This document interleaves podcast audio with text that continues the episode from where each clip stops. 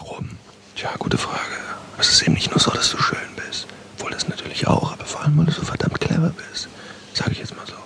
Einfach clever. Ich meine, schöne Frauen gibt es wie Sand am Meer, aber nicht. Ich meine, ist doch so. Echt clevere Leute sind selten bei Männern und bei Frauen. Das weißt du selber am besten. Ich schätze mal, es ist am meisten deine Intelligenz, die mich so anzieht. Mehr als alles andere jedenfalls.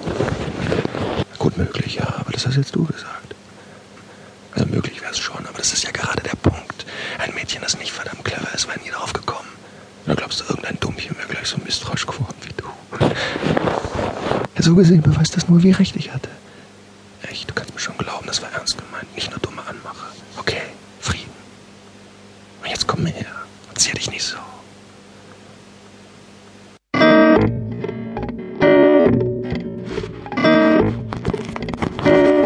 Aufnahme Nummer 14, August 96, St. Davids, Pennsylvania. Es hat mich praktisch jede sexuelle Beziehung gekostet, die ich hatte. Dabei bin ich eigentlich gar kein politischer Mensch, jedenfalls nicht bewusst. Ich gehöre nicht zu den Leuten, die dauernd schreien Amerika über alles.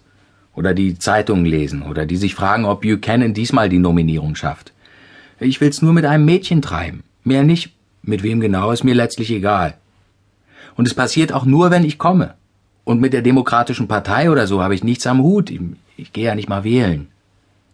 Aber einmal war ich deswegen so fertig, dass ich bei so einer Radiosendung angerufen habe, wo so ein Arzt Fragen beantwortet hat. Anonym natürlich.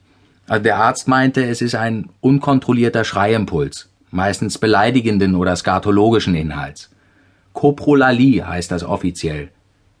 Nur dass, wenn ich komme und anfange zu schreien, es gar nicht beleidigend oder obszön ist. Er ist auch nur immer ein und derselbe Satz. Ja, und trotzdem vollkommen daneben. Vollkommen daneben. Obwohl sich davon eigentlich niemand angemacht fühlen kann. Naja, ich weiß auch nicht. Aber ich habe mich dann einfach nicht mehr in der Gewalt. Es kommt genauso wie das Abspritzen. Es fühlt sich auch genauso an. Ich weiß nicht warum und weshalb, aber ich kann einfach nichts dagegen machen. Sieg den Kräften der demokratischen Freiheit. Ja, nur viel lauter. Also richtig geschrien.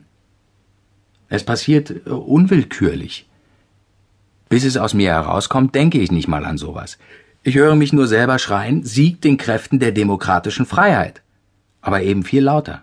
Eher so. Sieg! Naja, die sind dann erstmal völlig perplex. Und ich roll mich zur Seite und könnte sterben vor Scham. Meistens weiß ich dann gar nicht, was ich sagen soll. Ich meine, was sagt man, wenn man gerade noch losgebrüllt hat, Sieg den Kräften der demokratischen Freiheit? Mitten im schönsten Orgasmus. Ich meine, das kann man einfach nicht bringen. Alles wäre ja halb so schlimm, wenn es nicht so vollkommen daneben wäre.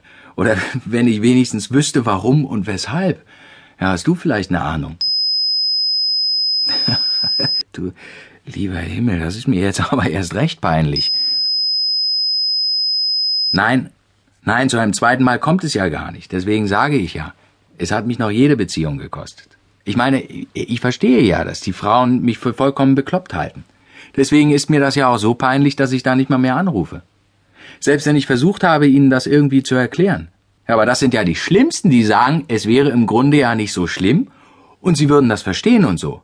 Das ist mir dann oberpeinlich. Weil ich, ich meine, zu brüllen, Sieg den Kräften der demokratischen Freiheit, das ist daneben. Vor allem, wenn man im selben Moment abspritzt. und ich weiß ganz genau, was die dann denken. Und wenn sie so verständnisvoll tun. Die Verständnisvollen sind überhaupt die schlimmsten. Und ich bin dann so sauer auf die, dass es mir dann nicht mal mehr peinlich ist, wenn ich später nicht mehr anrufe, sondern ihnen komplett aus dem Weg gehe. Besonders wenn sie so Sachen sagen wie, ich glaube, ich, glaube, ich könnte dich aber trotzdem lieben.